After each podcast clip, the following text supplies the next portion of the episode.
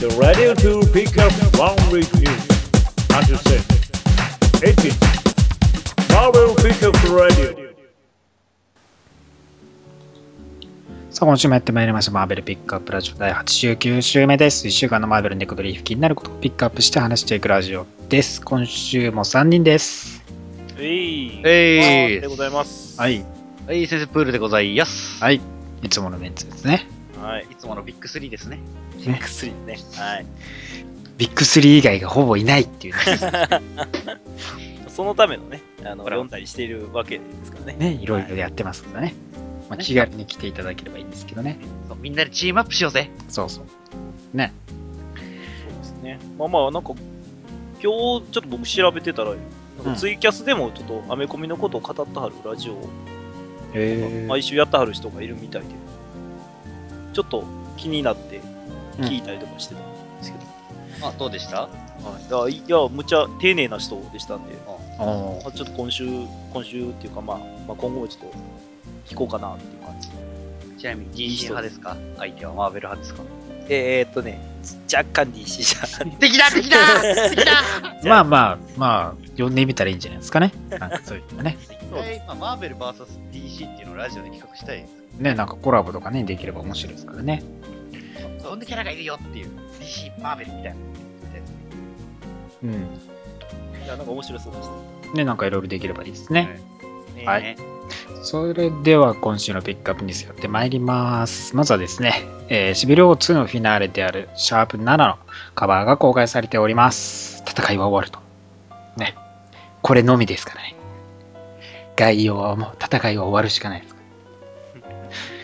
まあね、カバー的にはキャプテン・マーベルとアイアンマン、そしてユリシーズのね、えー描かれているものですけど、かなりね、キャロルさんがだいぶ凶悪な顔してて、完全にユリシーズが、あこいつカーナックの修行の後に、なんかこう、ちょっとカーナック感出しちゃったんだな、みたいなね。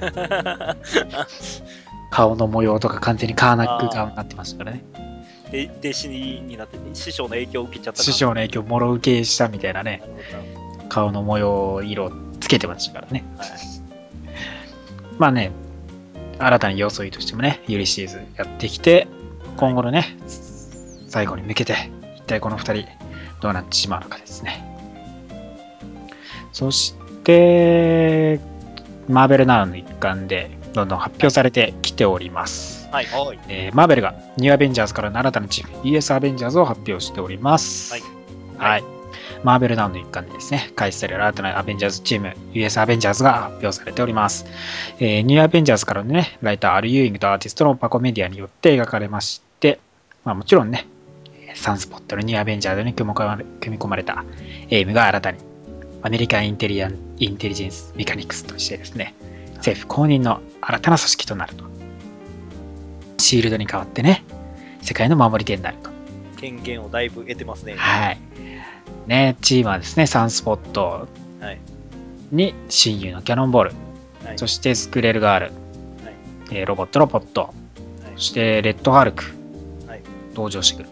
そしてホーインセンのね、娘のトニー・インセンのアイアン・パトリオット。はいそしてリューク・ケイジとジェシカ・ジョーンズの娘、ダニエル・ケイジの未来のキャプテン・アメリカですね。が、チームになってるわけですね。まあ今現在ね、えーニューアベンジャーズシールドと対立しますから、その過程でね、シールドを打倒して、自分たちが新たな政府公認の組織として活動していくようですね。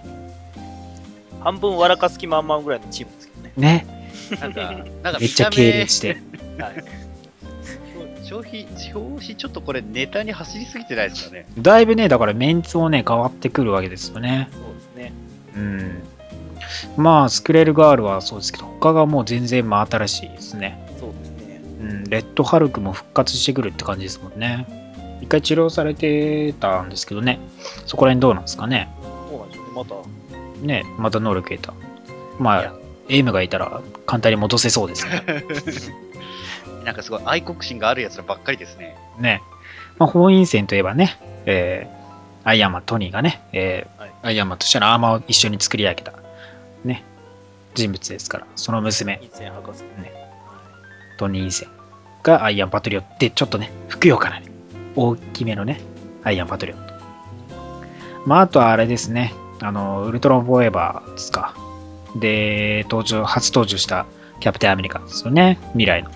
それは、ルーク・ケイジとジェシカ・ジョーンズのね、娘ダニエル・ケイジが、メスゴリラですよね。そう、メスゴリ、例のね、メスゴリラ。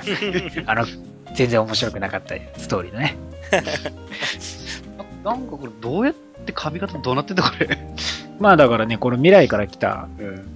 まあ、ダニエル・ケイジもですね、いろいろと、まあ、未来から来てますから、そこら辺も関わってくるようですからね。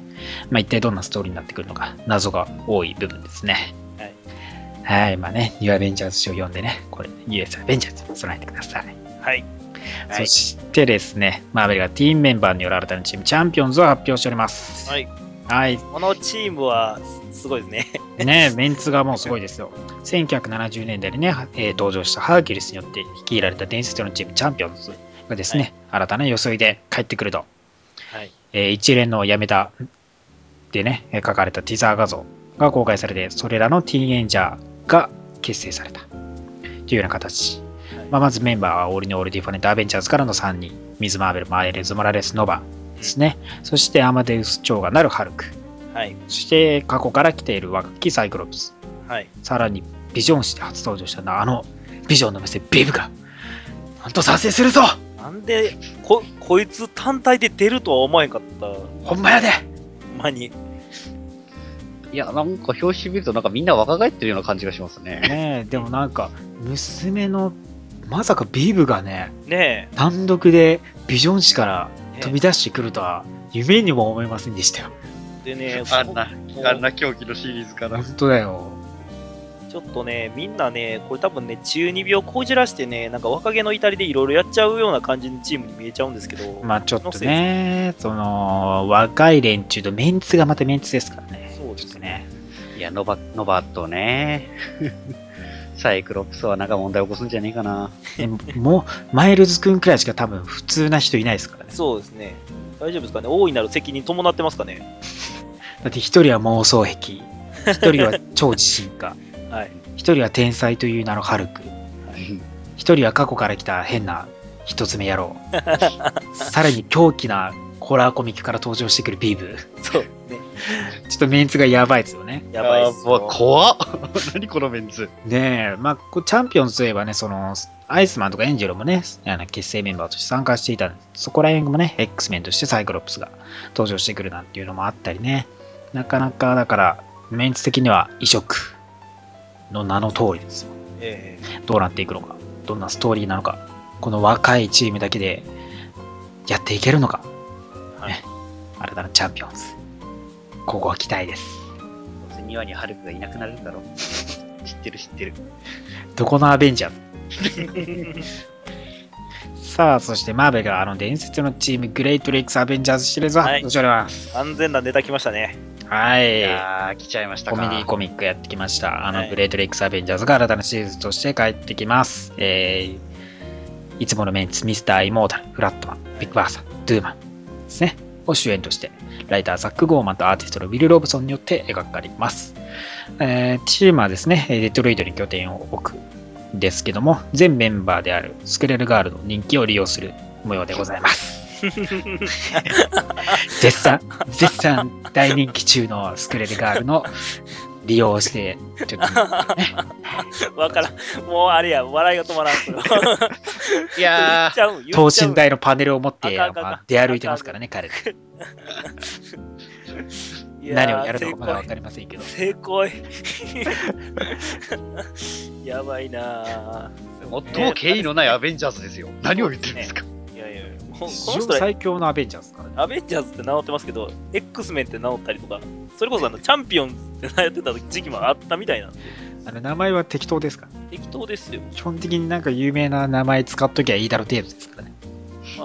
あれですよね、1号でイモータルが何回死ぬかぐらいのカウント、ちょっと思いついてた方がいいんじゃないですかって感じの、そんなストーリーになるでしょう。多分ねまあ、ストーリー的には完全にコメディコミックになると思うんでね、ね、そこら辺を楽しみながら。楽しみですよ。まあいろいろとね、そのハワーズ・ザ・ダックとかも終わりますからね、そこら辺としても新たにね、コメディ系としてやってくるということで、グレート・レイクス・アベンジャーズ、アベンジャーズとは言ってないシリーズですね。ぜひともはい。読んでみてください。はい。そしてマーベルナウにてリランチされるインビジブル・アイアンマンはなんと主人公がリリー・ウィリアムスになる。はい。はい。はい、新たなですね、えーインビジブル・アイアンマンリランチされるわけですけども、そこで発表された新たなアイアンアーマーを身身につけるのは、このインビジブル・アイアンマン、現在、ね、インビジブル・アイアンマンで初登場したウィリリー・ウィリアムスとなる。ね引退しちゃうのか。え、はいまあライターのね、ブライアン・マイケル・ベンティスも引き続き、はいそして新たにですね、アーティストのテファノ・カッセリが描いていくと。まあ、ベンディスによるとですね、これはシビル王2の結末を話しているわけではないと。トニーの行く末はまだわからない。というところは強調している。まあ、なんでトニーが死ぬとかではなくね、えーどんなよ、どういう経緯があって、こういうね、リリがアイアンマンとなるのかはまだわからないと。そうですね。さらに、さらにオールですね。ね。まあまた、その、新たに初登場して、そこからまた継がれていくっていうのがね、まあ、どういったストーリーになるのかね。まあ、リリー自体もね、新たにね、そのウォーマシンみたいなアーマー自分で作ってる結構天才なね、15歳ですから、どうなるのか。リリーに絶対このアイアンマンの頭は入らないと思うんですけど。いや、入るやろ。トニーが入るやん。髪はぺちゃんこにないるや、から。今の技術舐めたらあかんねん、ほんまに。今の。ちちょっと髪が邪魔ですみたいなアーマーの傾向が入ったら面白いけど。痛い痛い痛い痛い痛い、て。ケアしてくれる。すごいケアしてくれる。髪の毛挟まる挟まる。中でくるくるくるってちゃんと、まま、丸めてくれるから。すげえ便利やな。まあ、本当どうなっていくのかね、ちょっとわからない部分も多いですからね、これシビルウォー2が重要になってくるんでね、皆さんこちらも注目してください。そしてですね、えーキャプテンアメリカ75周年を祝った銅像がお彼の国土ブルックリンで建てられます。お、そうなんですか？はい。すごい。キャプテンアメリカ75周年を記念してですね、えースティーブ・ロジャースの国境であるブルックリンに、えー13フィートの銅像を建てることになった。えーしかもですね、7月に行われる STCC サンディエゴコミコンにて公開されて、えー8月10日のブルックリンのプロペストパークにて飾られる予定です。はい。ちなみに13フィートって約4メートルぐらいですよ。むちゃくちゃでかいうじゃないですすか。めっちゃでかいです。ちゃんとしたものです。本当に。まあこれもね、観光地としてね、結構ね、だから、マーベルファンとしてはやっぱ行かなきゃいけないところになってくるでしょうね。えくまるさん行こう。一緒に行こう。金はくまるさんな。う。やったー出せねえわ。それは出せね !20 え。万た !20 宝万口、宝口買えるから、そこで。あ、アメリカならいっぱいね、宝くじとか、ロトとかありますから。あ、じゃあ行きは出して、俺ら帰りで宝くじ当てるから。無謀。本当にそれでいいの？無謀すぎる。普強通に。強制送還にちゃんと持ってくだろうね。普通に20万くらい財布入れとくだろうな。入れとかんとね。まあね、ほんとね、キャプテンアメリカ75周年いろいろとね、イベントありますから、皆さんもね、キャプテンアメリカ75周年祝って、いろいろと読んでみてください。はい。はい。ということで、今週のピックアップニュースは以上になります。はい、ありがとうございます。ありがとうございます。LPR では続いては、今週のクマンの気になるトピックはい。はい今週のクマーヌの気になるトピックスはですね、何ですくまかるさん。何ですか？人気のコーナー何ですか？何ですか？超人気のコーナーなんすか？なんすか ?3 週間ぶりにやる人気のコーナー何ですか？なんすか？なんすか？舐めてんだろ、お前ら。黙れや、黙れ。えっ、とですね、今週はですね、はい。えっ、と、まあ、映画のね、ちょっと興行収入についてのお話をちょっとさせていただこうかなというところなんです。はい。ちょっとあの、先ほどお配りしたお手元の資料を見ていただいてですね、ああ、ありますね。はい。ちょっと動画でごめんなさい、載せれないかもしれないので、うんちょっとあの、見たはる方、動画をちょっと見たはる方に関しては、ごめんなさい、あの、僕のツイッターのですね、はい。えー投稿してます、えっ、と、ファイルを見ていただければ、と、画像を見ていただければと動画説明欄上か下にあるね、この URL をクリックしていただいてね、はい。フォローっていう画面をね。あのフォロー、フォローというボタンは一切押さずに、ああ、あそうかあそう二度押ししましょう。か二度押ししましょう。二度押ししまあついでによかったらポ、ポチッと、ポチッとね。はいポチッと2回お願いします。2回、二回はダメだよ。2回で、は。3, 回ね。3回。で、そんなことはどうでもいいんですよ。はい。っていうのがですね、ありましてですね、はい。えー、その、えー見ていただいたらですね、えっ、と、まあちょっと年度別にバッと並べてる、えっ、とね、えー、1998年、えーうんブレードの映画が、えー発表されてからですね、ずっと、うんまあねえー、と年度別にバーッと並べてます、歴代の、えーとね、世界興行収入額をですね、えーえーバッと、えーちょっとデータを調べてですね、書き綴っておりますよ。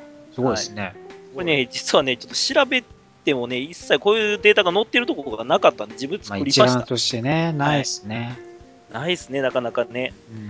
うん。うん。っていうところで、ちょっと作ったんですけれども、すごいね。はいハ。ワードダックが入ってないよ。それね、ちょっとね、もっと古すぎるん昔だよね。あのね、正直ね、その、言うたら、まあ、マーベル映画の黎明期と言われるものに入ったのが、多分この1998年のブレードからうんになると思うんです。そうですね。ここからしっかりとお金が稼げる映画になったかなっていうとこブレイドはね、結構に有名にもなりましたからね。ですね。はい。でそこから始まり、まあ、2000年の X メン。X メンシリーズいや、が X メンは思い出深いな、やっぱな。ね、その2めて見た年後、映画やな。そう2年ね。後にスパイダーマンが始まりと。いろいろここで、まあ、マーベル映画の知名度。まあ、スパイダーマンはだって、当時映像化不可能って言われてたね。ですね。ビルをビュンビュン飛んであんなもん無理やろといね、やー、それをね、無理やり自社化してしまったという CG でね。うまく作っあったですよね、本当あれは。ね、だから興行成績もかなりね、そうですね。X メンの比じゃないですからね。無理やり映像化すると東映版みたいになるので、あれは無理やりじゃないです。あれは特撮として作り上げたもん。別に無理やりじゃない。わーお まあね、まあ、パッと見ていただければ、その、えっ、とですね、世界での、えーまあ、すべての映画に対しての、はいえー、とランキングもちょっと添えて、えー書かせていただいてるんですけども、やっぱりさんさんと輝いてますよね。このアベンジャーズのね、世界映画ランキング5位という、ああ、これはだってもうね、これはそうっす。輝かしいね。アベンジャーズはやっぱすごいっすね。アベンジャーズすごいです。で続いて、えー第7位、えーエイジ・オブ・ウルトロン。まあまあそうっすよね。あー、やばかった。やばいっすね。やばいっす。そこエイジ・オブ・ウルトロンのが、その世界的にはね、あの、アベンジャーズよりヒットはしたんだけど、国内政治がね、まああんまりだったからでね、アイアンマン3、10位。ね単独映画としては未だ健在ですよ。はい。やっぱ。あその。次に、えー12位の、えーシビル・ウォー。今現在の時点でですけどね。はいそうで。すね。まだまだで可能性もありますから、そこですよね。ここまではね、ほんまにね、あの、1000億を超えてるシリーズなんですそうよ。っすね。はい。素晴らしい興行収入を、いやー、1000億っていうのはやっぱかなり大台ですからね。もう誇れる映画ジャンルになったかうなんというところ。こう見るとやっぱすごいなすごい。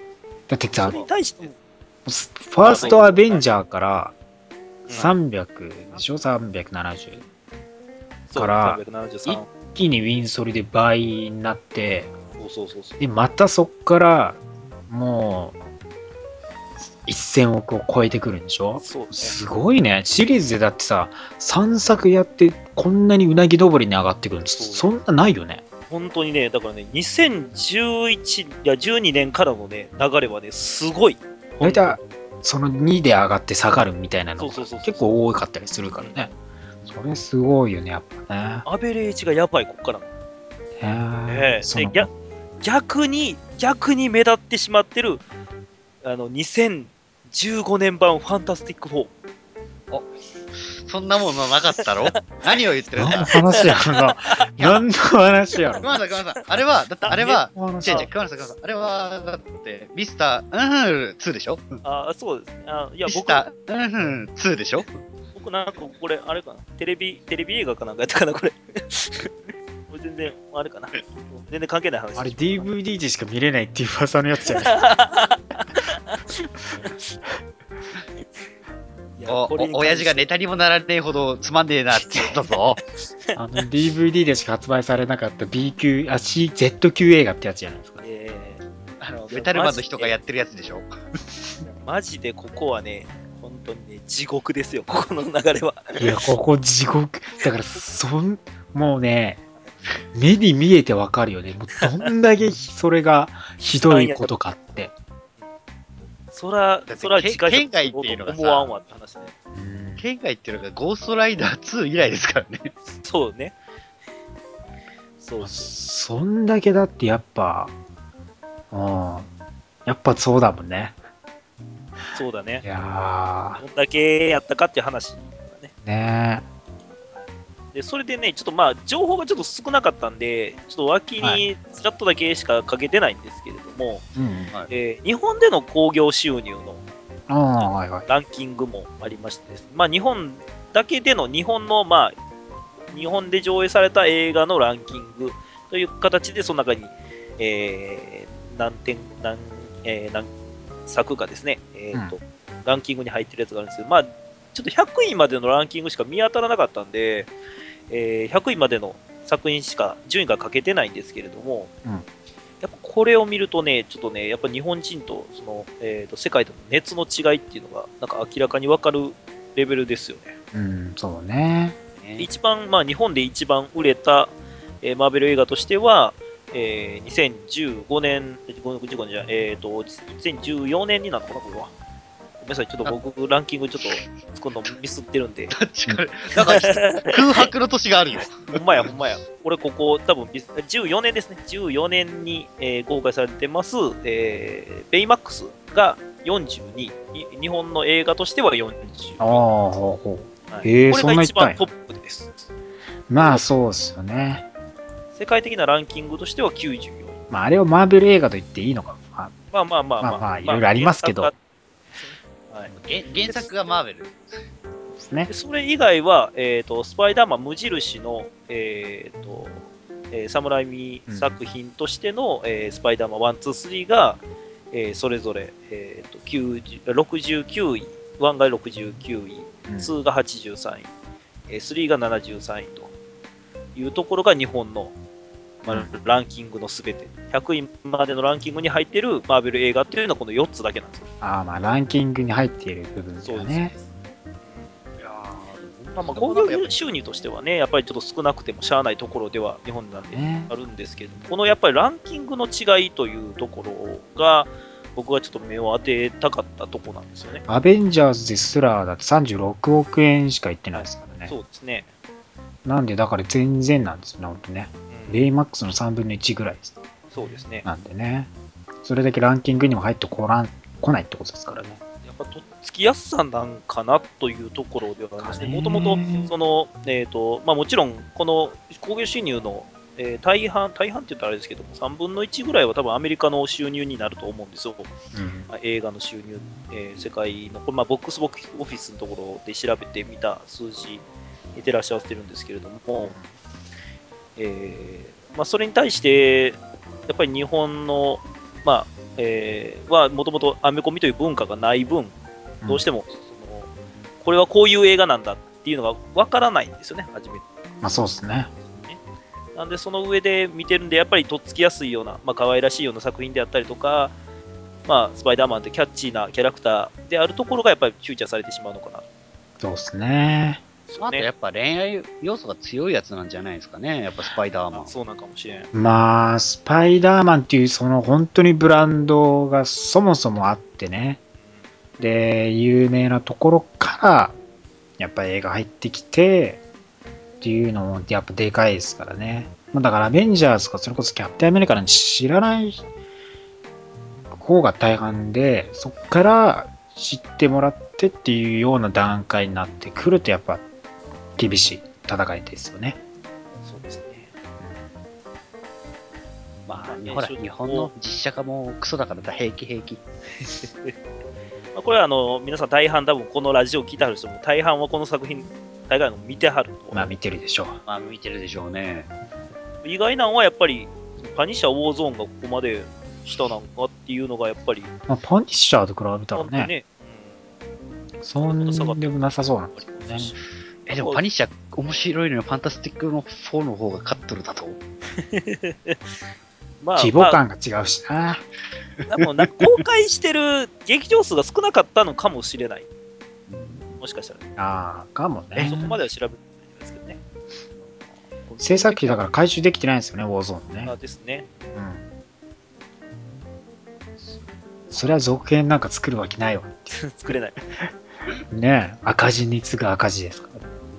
一番初めに、その X メンが出た時はやっぱりすごかったんやなって思いますよね。この流れで、言うてもそんな、それまでのマーベル映画って100億なんか稼げれてないし、ブレイド出て、X メン出て、おお、こうやっぱ儲かるんやんっていうのが、すごい映画の方で、映画のね、えうん。ー会社の方でも分かったのかなっていう、こういうシリーズは。やっぱ記憶の中でも X メンやるって言った時は結構話題になりましたね。そうそう、話題になりましたね。X メン自体アニメとかでね、やってたから、まあそれなりには知名度あってね、目からビームっていう日本人大好きなね、ね。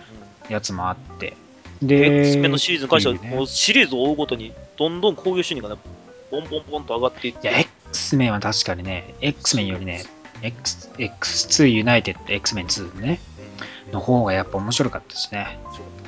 そっから、まあ一回落ちましたけど、あ、まあねなくな、なくまあなった成績的に。成績的にはまあ若干上がりましたけど、途中からちょっとね、やっぱりあの、マーベル側の、えっ、と、なんでしょう、マーベルスタジオが作ってる方のね、映画の勢いが強くなってきたんで、そうですね。うちょっとアイアンマン出たあたりからちょっとね、ん、そうですね。うん。まあまあまあ、でもね、やっぱ、デイズ・オブ・フューチャー・パストはかなり良かったですからね。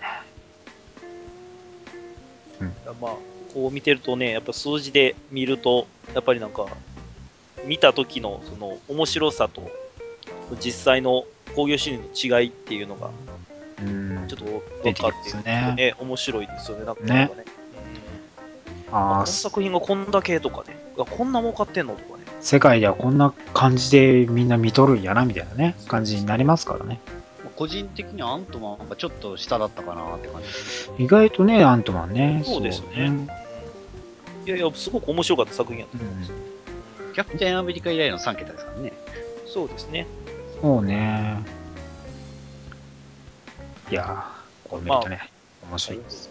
うんもう認知されてきたジャンルなのかな。ねわかりますね。デッドプールがいいよ異様に強すぎてな。これ単独で最初の映画でこいつやりよったなってマジ感じですね。なんかあの、あのーあのね、変に一般向けさせないでほしいですね。2、2も。ねえ。もうこのまま突っ走ってほしいです。だって子供をバッサリ切ってますから。切ってる、切っこてる上にれ切って、これですから。切ってる上に、今までガーッと続けてきた X メンシリーズをあっちゅう抜いてるから。そう。もうやっぱね、こいつは強いわ。こいつは強いわ。強い。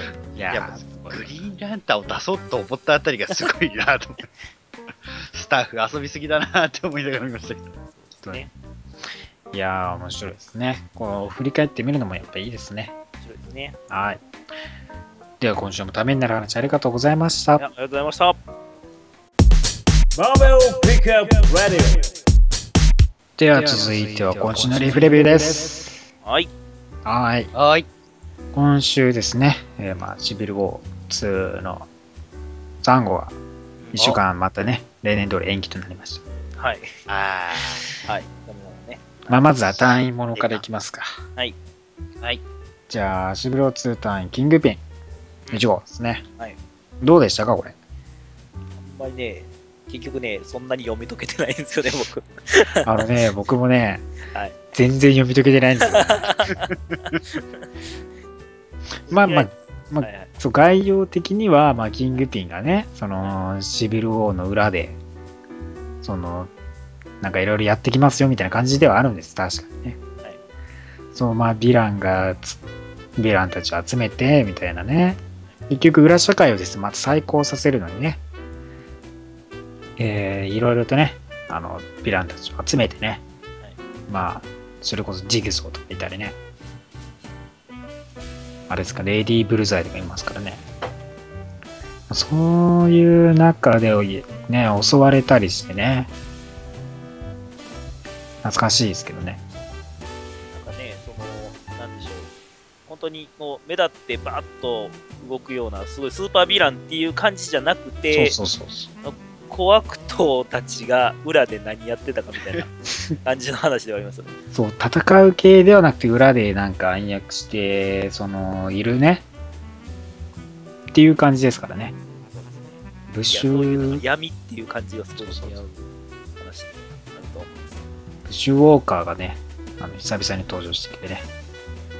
あの、腕から、なんか変な生体銃みたいなやつです。気持ち悪いやつね。そうそうそうそう。あの、スタンドオフでもね、若干出てたね。あんま記憶にないっていうね。ラフトに捕まった時の記憶しかないっていうね。そうね。で、結局だから、そのサムとナイトストラッシャーとね、プロテクタはいーが来たんですけどね。結局まあ何も手出しできないままっていう感じのね、追い返されるっていうね。なんかそこら辺もやらしいですからね。まあいろいろと利用してるって感じですよね。あとあれですか、ジャージ姿が見れる。キングピアのジャージ姿が。そこが一番見どころなんじゃないですかね。かもしれない。白いスーツっていうイメージしかない。そうそう、白いスーツなんですけど、ジャージ姿が見れる。寝巻き姿とかね。完全にタンクトップですね。あ、シビル王の退位時ですよね、これ。まあね、ちゃん若干ね、そう、シビル王の話のも触れてますからね。ああ、はい。いや、いつパニッシャーに撃たれるんですか？えー、パニッシャーには殺されていませんから。今のところ大丈夫です。大丈夫。パニッシャーまだ出てきていません。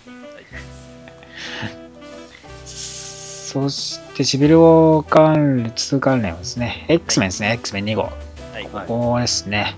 これがまた、なかなかですね。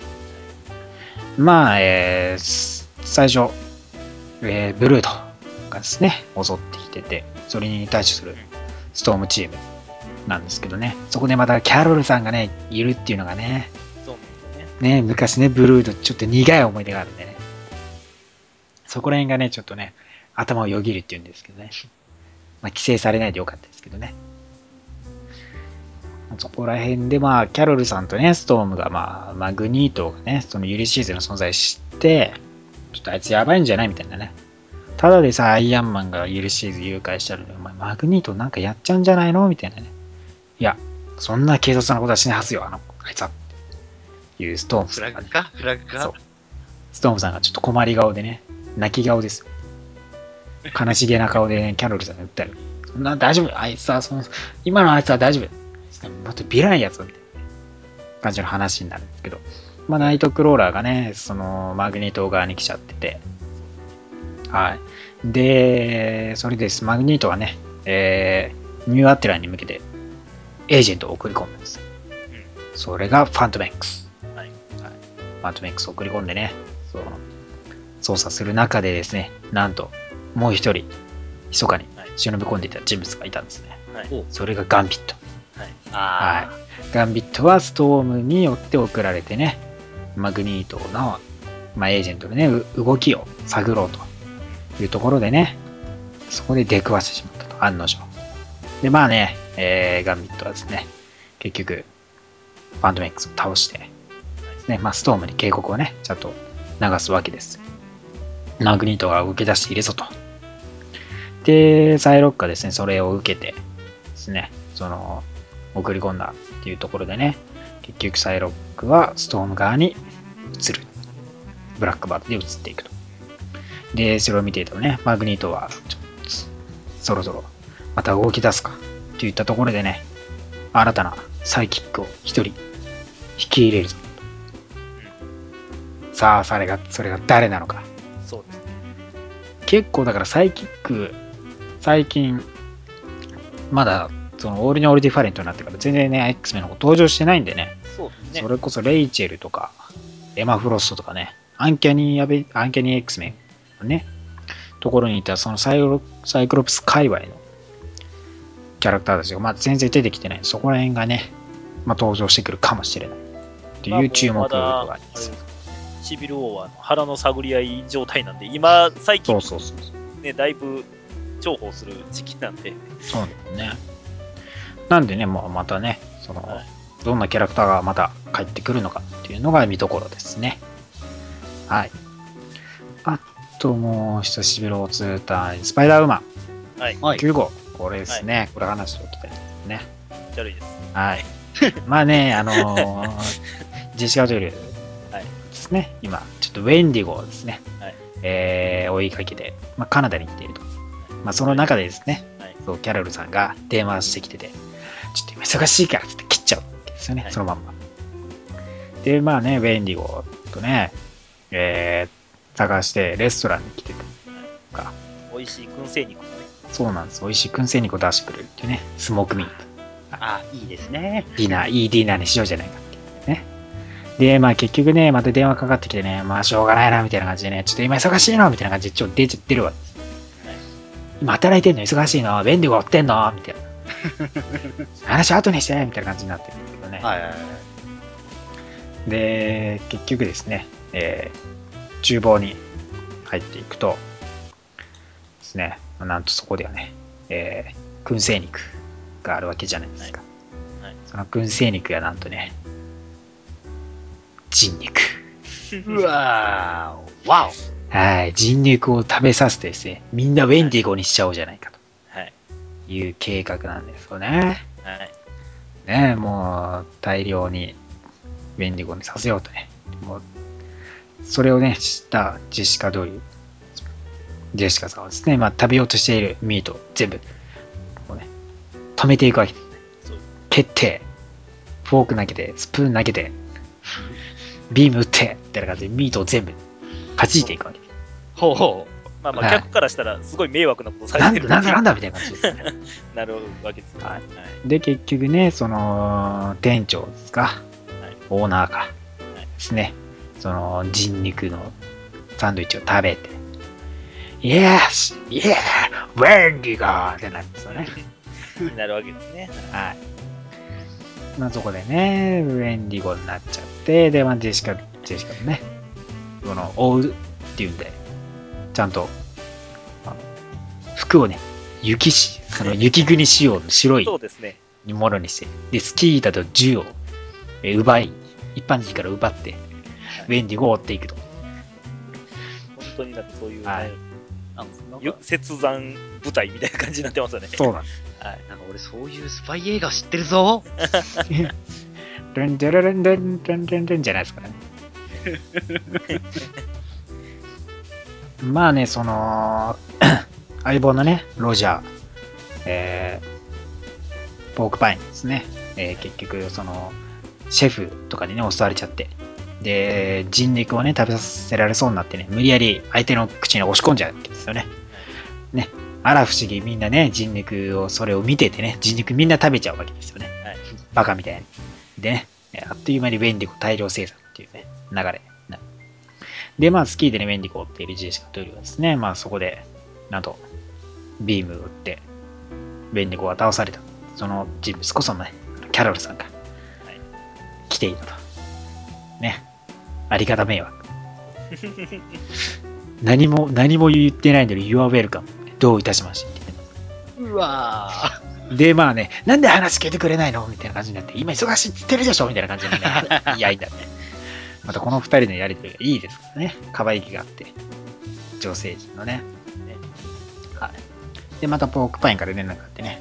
やべえ、めっちゃウェンディコ、ウェンディコだらけになっちゃった、みたいな感じになって。で、まあ二人はね、えーダッシュして飛んでって、で、戦うかと思ったんですけど、またね、話し合ってんですよ。で聞いてって言ってるでしょみたいな。口喧嘩ばっかですね。今親友時間なのみたいな感じで話出す。キャロルさんがまた可愛いですか？ら、言い分がもう聞いて、話聞いてくれないからね。まあその中でね、一応倒して、一通り倒して、で、結局、キャロルさんはまあユリシーズのね、存在をジェシカ・ドゥルに話すというような流れですね。で、今後ね、ジェシカ・ドゥルがどんどん選択を取っていくのか。ね。どう思う？って言ってね、こ赤ちゃんでね、自分の赤ちゃん聞いてるのがね、また可愛いですよ。そういう流れですね。一番ね、可愛かったのはね、キャロルさんがお願いお願いお願いお願い聞いてって言ってるとこが良かったですね。めっちゃ連呼するな。面白いお母さんです。ね。まあ女性、マーベルの女性陣はね、いいですよね。なんてね。ここにシーハルクがまた入ってくると、またね、より一層面白くなっちゃはい。まあ、喧嘩した時怖いですけど。う。まあね、親友同士なんでね。あの、アベンジャーズ内でのね、女性陣はかなり親友圧が強いんでね。そう小山はね、結構そういうところなんですから。さあ、そしてですね、もう一個。ロードツーシビルオーツですね。インビシブルアイアンマン11号。おですね。まあ、えー、スタークの話になってくるわけですけど、まあ、スタークインダストリーズにね、えーやってくる連中、上層部の連中とゴースト。ゴーストもね、なかなかね、またスパイダーマンから出てきてね、このアイアンマンの方にもね、出てきてますけど、そこでまたメリー・ジェーンが相手するわけですけどね、仕事してますね。まあ、そんな中ですけど、ニューメキシコで、リーリー・ウィリアムズがね、えー自分で作ったアーマーの実験をするわけですね。トラックが突っ込んで、その、パトカーに追われてね、トラック突っ込んできて、はい来い来い来い来いっつってね、トラックをぶち壊すって感じなんですけど、突撃してきたトラックぶち壊す。で、それと同時にアーマーもね、ボロボロとなるわけですけど、思ってたよりもトラックがあの空中に吹っ飛んで、すごい勢いで飛んでた。ね、あ、やべえみたいな。やっちゃったみたいな。ね、パトカーにね、と銃向けられちゃってますからね。まあ、そこら辺のね、話と今までの、その、日本のね、あの、ヴィラン。ともえさんとかのね、はい。まあ、初、まあ、話にもなってきててね。はいまあ、この、ローディとのね、話も、ちょっとね、このシビル王から考えたらね、ちょっと悲しげな部分ではあるんですけどね。ミズ・マーベルもね、登場してきてますし。このね、最後の方のね、そう、ローディとトニーのね、会話が、なんか、物悲しくさせますよね。一応ね、その、ストーリー、一連のね、ストーリーの流れとしては、ここで、ウォーマシーンズも完結するわけですけどね。まあね、密かに日本から中国へ渡った、ともいさんはどうなるあの、途中であの、大阪の場面描かれてますけど、うん。途中にあるあの、コーヒー屋さん、あの実在するんで、ぜひ難波に行きました。あ 聖聖地ですね。聖地ですね。聖地巡礼、ね、行けますから。はいね、大阪にね、こんなでかい、立ってるか知りませんけどね。あ、このあの、なんでしょう、最上階庭園みたいなとこ多分ないと思うんですけど、ね、最初から言っていいみたいな。逆に熊本の、あの、警察署ってこんなんなんですかっていう。熊本のね、警察、確かにそうですね。これ本当に熊本の警察署なんですか？大阪から熊本にやってきましたけどね。熊本の警察署、なんかね、すごい、あの、テトリスの、そうですね。地震の時大丈夫やったんかっていう。ね、逆三角形テトリスみたいな形してますけど。てーてるるてるるって落ちてきてますけど、そうそうそう。大丈夫なんですかね、こピラミッド逆さにして多いなみたいれ。な。ね、はい絶対横倒れそうですけど。そうですね。日本、日本の建物あんなのあるんだなって。いい勉強になりますね。改めて自分らの文化を知るみたいなね。まあ今後にもね、登場してくるリリーとかね、はいまあシビル王に繋がってくる話でもありますとかね。まあ今後、えー、エンビンシブルアイアンマンは、まあ普通にシビル王2の単位としてね、はい。愛していく感じですからね。はい。はい。はい。そしてもう一つですね、まあ、シビル王2以外の話ですけども、アメイジング・スパイダーマン15号ですね。はいはい。まあ、パワープレイの話が完結するんですけども、まあ、リージェントとのね、戦いですよ。まあ、リニュー・ヨア・バースでね、久々に登場して、またそこからの流れも組んでの、この、パワープレイですからね。ね、ちゃんとカバー通りにですね、メリー・ジェーンがね、この、アイアン・スパイダーのアーマーをちゃんと着るっていうね。ましたか。はい、着てね、そう、まあみんな捕まっちゃってますからね、ヒーロー。まあスパイダーマンとアイアンマンもね、その、似た者同士での2人のね、ところの話もありつつ、で、そのね、間にまたメリー・ジェーンがやってくるっていうのがね、印象深いですね。うん。で、結局ね、えーじゃあ、一緒に探して、スーツをゲットして、スーツ着て、はいですね。ボディーラインがなぜかすごい強調されてますけいや、やっぱスーツ着たらボディーラインちゃんと見せないと、どね。女性はしっかりね。で、結局それでね、まあ、ピーターとトニーを助けて、はい。はい。で、ピーターがね、捕らえられたスパイダー、もうマイルズ君とかね、他のヒーローたち解放して、結局、まあ、リージェントはね、倒されるわけですけど、はいそこのね、話で一番気になったところが、あの、まあ、ピーターとメリー・ジェーンがね、その話、解放した直後の話の流れで、まあ、若干ね、リニューアバースを思い、彷彿させるようなね、会話もあって、もしかしたら、ピーター覚えてんじゃないのかなぐらいなね。感じの話でもあった。ああ、そうなんですか。するんで、まあ若干そこら辺はね、まあ、どうなのかわからないですけど、スコットランドね、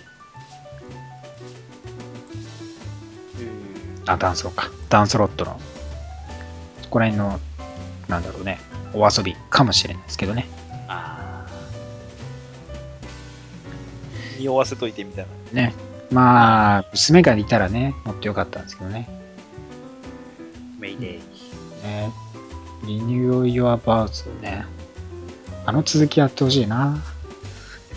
やっぱな、ピーターの嫁はな幸せ MJ がいいな。ね、幸せね。MC がいいね、僕も。ね。最近ピーター仕事で忙しいからね。あんまり、なんかこう、恋人作ってないけどね。グエンはね、グエンでガールズトークしててほしい感じ。グエンはね、いいんですけど、そあれは、グエンはグエンでいろんなとこ出てますからね、ある意味ね。なんかスパイダーグエンとはなんか親友同士みたいな関係がいいかな、俺は。まあね、そこら辺はね。なんかピーターとはあんまり関わる。まあまあ、まあ、スパイダーバースちょろっとだけですからね、どんどん。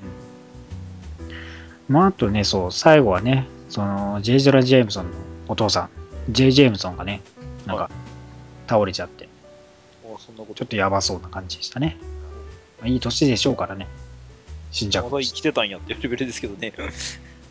そう、アメージスパイダーマン結構最近2009年とかでね、初登場してますからね、割と最近のキャラですけどね。まあ、年は年ですからね。まあでもね、そのアイアンスパイダーからね、スパイダーマンとアイアンマンと足して、キャラクターの感じとかもね、やっぱ、なかなかいい展開だったんじゃないでしょうかね。っていう感じですね。なんか他にありますか、今週。そうですね。いや、特には、あれですそうですね。今週はアルティメットスパイダーマンで、えー、ね、ムーンナイトが初登場しましたね。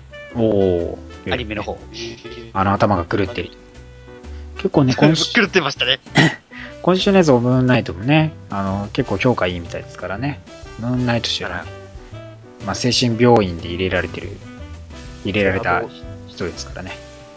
モータリティ・オーサム・ハルクの方で、でブルース・バナーが出てきました。あ、そうですね。まあ、なんですかね。あれは、その、元ハルクとのね、その、元ハルクとしてのアマデウス長への助言というかね、そういういい関係築いてますよっていう感じのね、話でしたね。あれなんか結構前の方、ボロクソじゃなかったですっけ？ブルース。どうなんですかね。また、ブルース自身がね、この、どう関わってくるのかわかんないですけどね。あとあれですかね、その時にあの、アマデウス君が着てる白 T にガンマって書いてあるのどうなんかちょっと好きすぎだよね。あいつなんやろうな。ハルク、ハルクになった途端に好きすぎるけど。あいついろんなところでいろんなヒーローやってんな。まあ来週はね、シビルウォー2の103号がやってきて、はいガーディアムズ・ギャラクシーには、あの、アンジェラさんが再登場おしたりとかね。シビルウォー2の単位もかなりね、ありますから、皆さんね、注目してください。はい。はい。あと、ビジョンもあります。それが一番楽しみかな。はい。ということで、今週のリーグレビューは以上になります。はい、ありがとうございます。は LPR では続いては今週の話題です。初心者に教える現象の読み方です。はい。じゃあ初心者にね、教えましょうか。ザ初心者のね、皆様方、まだ現象読んでない人ね、ね。このラジオ聞いてるけど、ああ、ちょっと現象、あちょっと無理やな、何買えばいいかわからんしな、読めないなっていう人のためのね、はい。正直ね、その、現行のちょっと、あの、現象が読めないから、そのリーフレビューを聞くために、このラジオを聞いてるっていう方もいらっしゃると思うんで、うん、まあそうした、人俺がそれ、俺がその人ですから。ある意味でね。はい俺、俺翻訳派だから。まあまあ確かにね、そう翻訳もあるわけですけど、まあまずはね、はいまあ、現象翻訳されてないのを読む、いざ読むはいとなった時にどうしたらいいかですよね。そうです。僕何回かね、熊飛びでね、そういう内容でね、やってるんですけど。まあまあ、まずは、あれ、しまった分とっつきやすいのは、あれなんですかね、電子書籍なんでしょうね。まあまず、まずはね、その読む前に調べないといけないということですよね。そういうことですね。うん。じゃあ、調べるにはどう調べたらいいかという部分ですけども、はい。まあね、難しいっていうかめんどくさいです。多分普通に調べても分かりづらい。それはなぜなぜかというと、大体ウィキアで調べることになると思うんですよ。ほうほうほそうするとですね、まあ、ボリュームなんてつくじゃないですか。う。はい。それがややこしい。ボリューム、あね、あの、スペースが分かりにくいよな、あれ。あのね、ボリュームがつくとね、途端にめんどくさくなる理由は、まあ、いあるんですけど、まあ、まず Amazon で何か買おうとすると、まあ、大体シリーズとして出てるときって、まあ、じゃあ、スパイダーマン買います。アメージングスパイダーマン買います。はいア。メージングスパイダーマンの今の、はいそのシリーズね。オリのオリディファレントになった時のアメージングスパイダーマンの、はい。まあ、最初に TPB 買いますとなると、アメージングスパイダーマンのボリューム1がついてるわけです。あれ？これボリューム1か。でなるわけですよね。でも、ウィキアで、その、アメージングスパイダーマンのボリューム1を調べると、はい。古いのが出てくるわけですよ。すね最初のアメージングスパイダーマンのはいはいはい。ボリューム1が出てきちゃう。確かにそうです。確かにそうです。そうその TPB になった時の冊数なのか、それとも、リメイク、その最初の、そう、最初の時の その部分なの。最初のアメージングスパイダーマンのボリューム1なのか何なのかっ。ていうところの分かりづらさそうです。確かにそれはすごくありますね。ですよ。はい。まあ、そこはですね、その公式だと、1000 1900何年から何年みたいな。はいで、オールニューだったらまあ2015から 16? 10何年10何年開始版という。開始っていう風な書き方をされてるんですね。なんで、それで調べようとすると、これがボリューム一体何なのかっていうのが若干分かりづらい。そう。っていうのもあるんで、そこはですね、経験です。いやいや、初心者向きや言うてんのに、経験ってどういうことやねん。じゃあ、ちゃんと表示外すると、ああ、これ多いよ、俺はもう言いたかったんで、今日の仕事は終わり お疲れ様です。いやいやいやいやいやいや、お疲れ様ですち。ゃんと説明せてや。いや、だ、まあ、だからね、その大体の年代として調べるんであれば、ボリューム何の1号とか1、2とかじゃなくて、ボリューム何っていうのをまずね、調べた方が早いですね。その、ページとして何号から何号までっていうのがバーって一覧として出るページがあるんで、そこを調べて、で、カバーとかと照らし合わせる。あまあ確かに途中で気づくよ。それで。そう。とすると、そう、大体のが出てくるから、それでわかるようになる。そう。で、まあ調べてね、自分が読みたいのはこれだなと思ったら、今度は何を買えばいいかと。じゃあまず Amazon さんに行きましょう。はいまあ Amazon さんに行って、で、今調べたね、まあ、アメージングスパイダーマンと調べるわけね。すると、まあ一覧アメージングスパイダーマンね、一覧が出てくるわけです。ね。まあ今はね、ほんと親切になってるんで、全然もう分かりやすいし、収録内容とか書いてあるんで、間違えることはまあないでしょ何号から何号までが入ってまう。す。そうなんです。昔はね、これがスパイダーマンしか書かれてなくて収録内容が書いてないとかありましたからね、そういう時期が。あーはーはまあ不親切。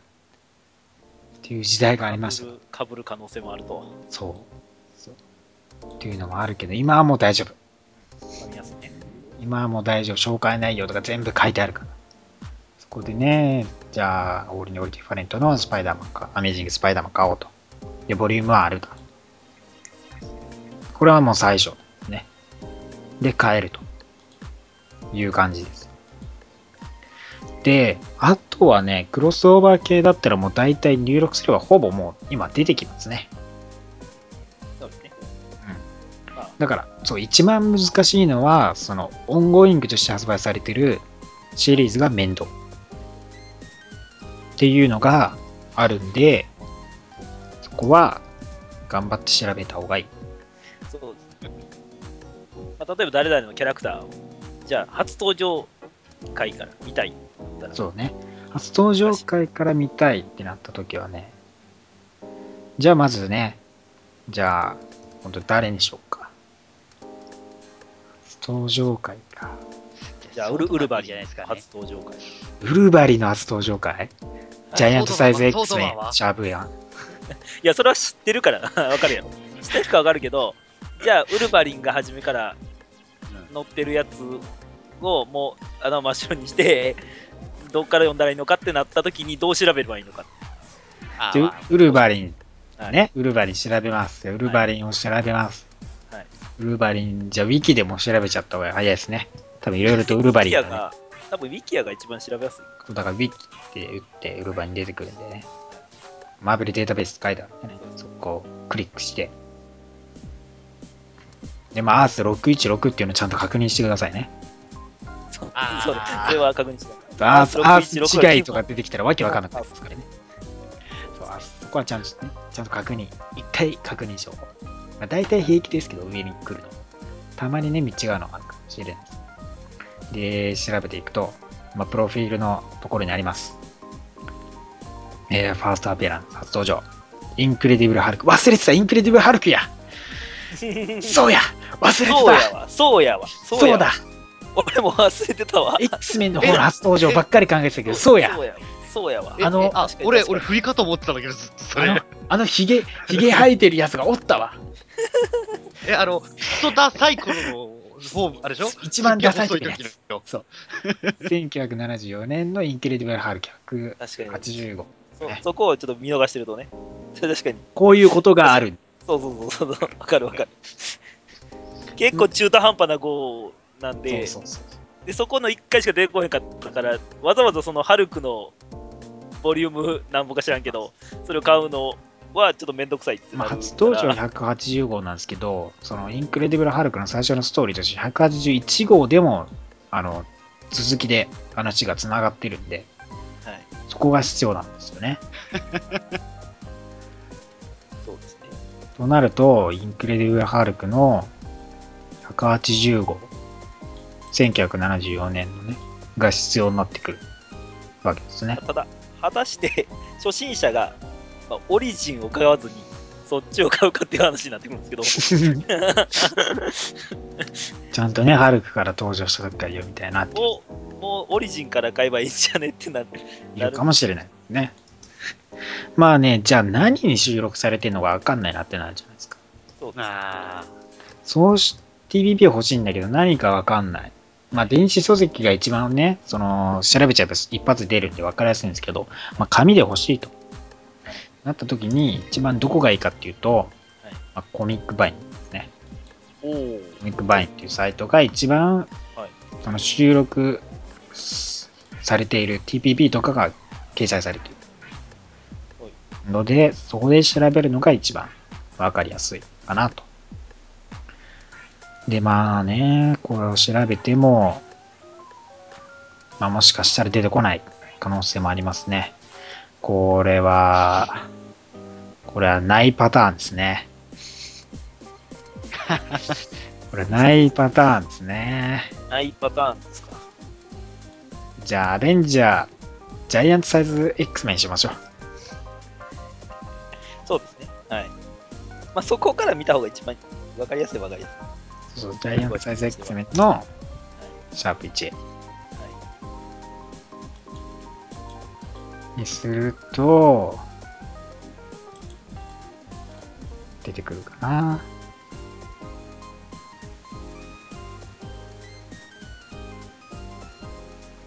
まあ、ストーリーアークとかもね、あるんで、まあ、大体掲載されてるの、まあでもね、大体、まあわかると思うんですけどね。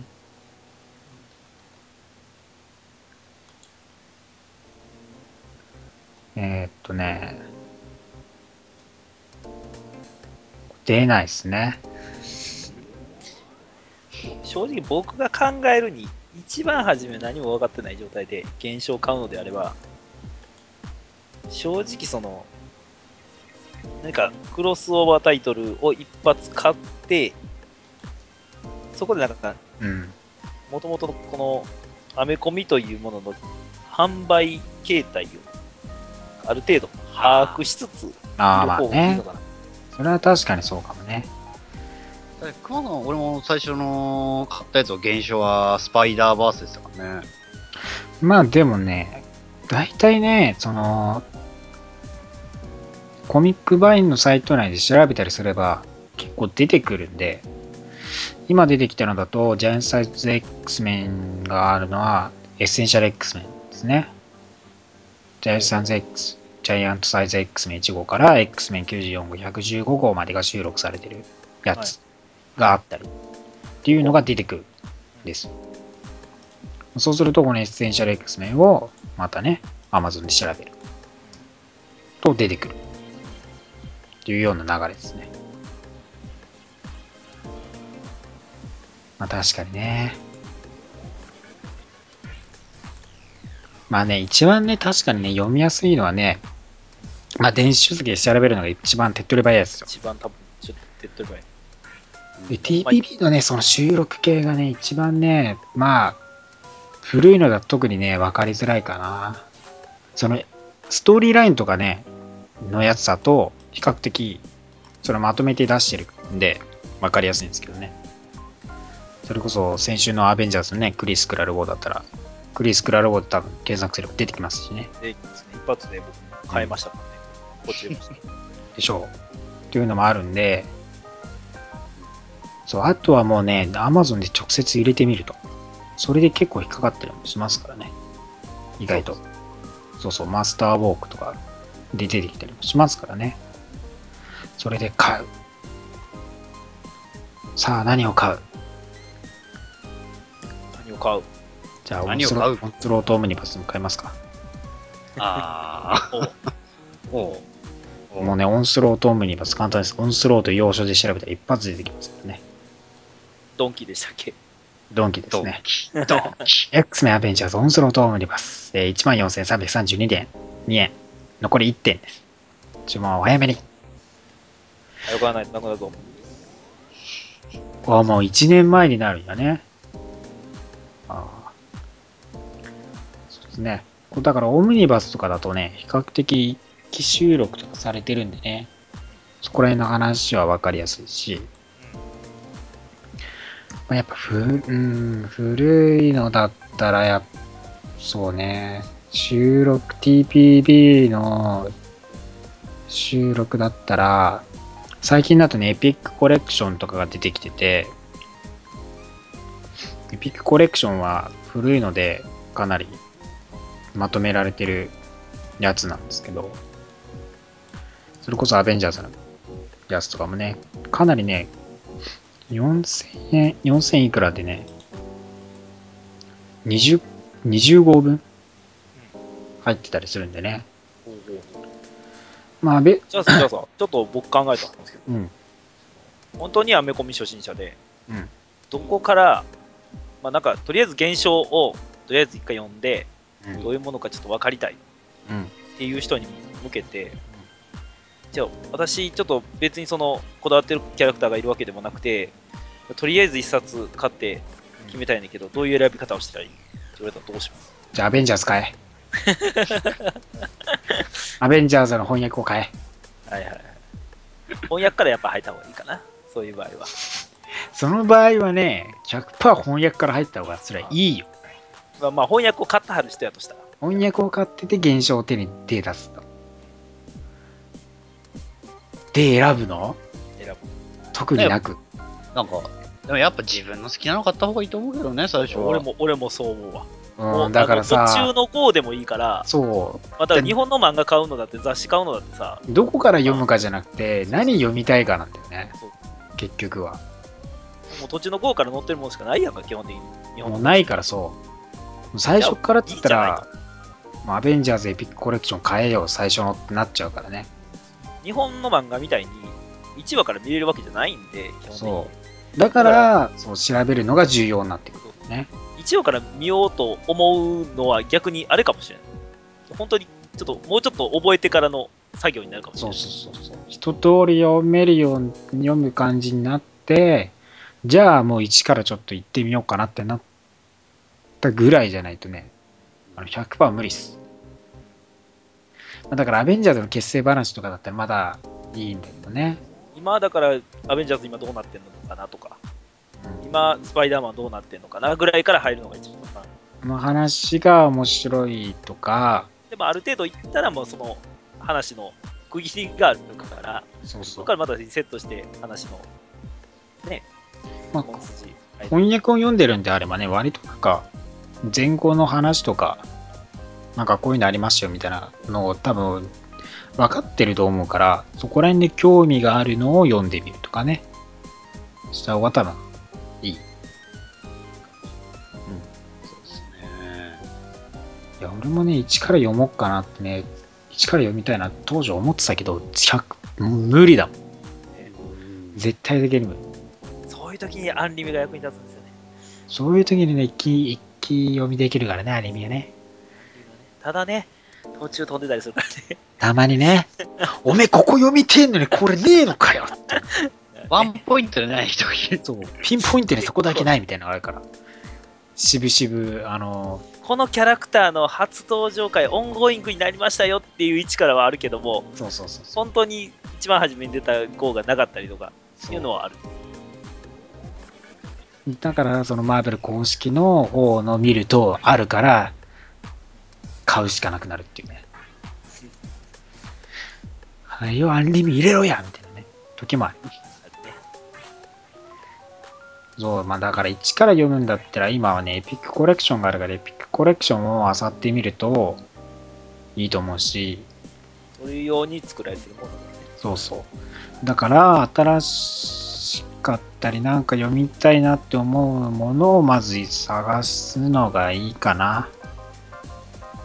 そこの調べ方はね、さっき言った感じで調べて、どこの話かなっていうのを探るっていう感じです。前の話知ってないといけないんじゃないっていう考え方はもう捨てた方がいいかもしれない。それはね、もう無理です。ね。100%無理ですから。僕も知らないですからね。いっぱいいっぱいストーリー知らないですから。はい。そうそうそう。そう。だって一から読むなんて無理ですよね、この歴史的に考えても。まあ、無理だよね。多分途中でどん詰まる。アメスパ読んでたのに、途中からなんか分散しまくって、スペクタキュラーとか、なんかわけわかんないのが出てきたし、なんかいっぱい増えちゃったし、スパイダー系は多かったらなんかア4メスパスパイダーがスペ 5C ぐらい。クタキュラーとか。今でさえスパイダー誌はいっぱいありますからね。今でさえはピーター、ピーターだったら今で一冊だっては済んでる。るけど、ちょっと昔なんかね、4、5冊一気に進行してたりあるからね。やばい。そのジアザーの時とかそまあそうだしさ、あっち行ったりこっち行ったりっていうのさ、だから X メンのクロスオーバーさ、一人スパイダーマンでやってんだから、あっち行ったりこっち行ったりっていうの。そういうのもあるからフね。レンドリーネイバーフットスパイダーマンとかいっぱい出てたもんそうそうそうそうそう。そう、だから、そういうのがあるから、まとまったストーリーラインの買った方がいいよって感じですよね。そうそう。そりゃ、そう、スパイダーマンとかね、結構もうまとまってあるから。いやでもその、スパイダーマン全盛期っていうか、そんな感じだっうん。ね。そう、そこら辺がね、またし調べるとね、あっち行ったりこっち行ったりストーリーがしてね、わっけわかんねえなって多分なっちゃうと思うからね。ストーリー系で調べるのが一番いいね。だにスパイダーマンに関しては、多分途切れ、途切れてないというか、出てない時がないぐらいの感じ。ね待ってることは多分ないと思うんで。それはそうですよね。アベンジャーズもそうだけど。うん。まあ、なんとなくは分かったかな。じゃあ、じゃあね、僕が一言、アメコミのやつ、一言教えたいのがあるんですよ。ほいいですか？う、いいですよ。表紙で気になって買ったら、そのキャラ出てないことあるから気をつけろよ。消費詐欺には気をつけるように。えーあの、本当にわからないことあって、聞きたいときはもう、あの、ぜひあの、タコマか、クマーノまで、あの、全然、うんお俺は、俺は、俺は。あ先生はいいんで、現現象読んでないんで。読んでないんで。まあだからそう気軽に、全然メッセージで構わない。翻訳派なんて。はいそうそうそう。具体的なね、なんかこういうのが読みたいとかね、ああれば言えるんでね。相当細かに多分説明してくれると思うんで。一番ね、難しいのはね、何から読めばいいですかという質問はね、一番わかりません。だから好きなのから読めばいいと思う。そうそうそうこれ読みたくて、こういう話読みたくてみたいな具体的に決まってればおすすめできるんですけど、だって今読むならビジョンやな。ばそうね。一番新しいシリーズで何をおすすめするかと言ったらビジョンです。ビジョンやな。とりあえずビジョン読んでください。翻訳も前後の話、ちゃんと説明は入ってるから。そうそうね。フィアイットセルフとかもね、翻訳しなかったですからね。そういうのもあります。皆さんね。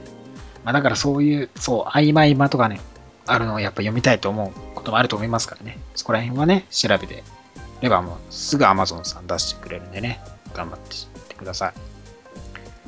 ぜひともね、フィアイットセルフ読んだ方がいいぞ。APX を飛ばし読んじゃった君も、読んだ方がいいぞ。はい。はい。ということで、講座はこんな感じです。はい。はい、ということで今週以上になりますけど、何か言い残すことございますか？えっとね、うん。現象の話をした後に言いにくいんですけど、はい。翻訳本のですね、だいぶ昔に出ましたですね、マーブルクロスっていうおもついに買い始めました。少しずつ集めております、今。はい。う、あれね、いろんな話が1話1話1話載ってますからね。いいっすね、ある意味ね。だからね、えっ、とね、とりあえずね、まあちょっと間の間になるんですけど、5冊分買ってですね、えっ、とね、ダークフェニックスサーガを全部見ようかな。おうおー、いいっすね。それを取り上げようとしてましたからね。はい。うんいうのを今ちょっと進めてまして、そっからまたね、なんか気になるストーリーあれば、うん。もうまた埋めるような形で、まあ最終的には全巻集めようかなっていう感じで動いております。ははーい。いい。いっすね。でしょう。選手さんは何かありますか？そうですね。え、あ、あのね、アルティメットスパイダーマン1年ぶりに MJ が登場します。来週みんな通うような。覚えとったんか、我一つ単価割れマジで1年ぶりの登場です。はい、ということでまた来週です。バイバーイ。来週も、ラジオの前に、アッセンブル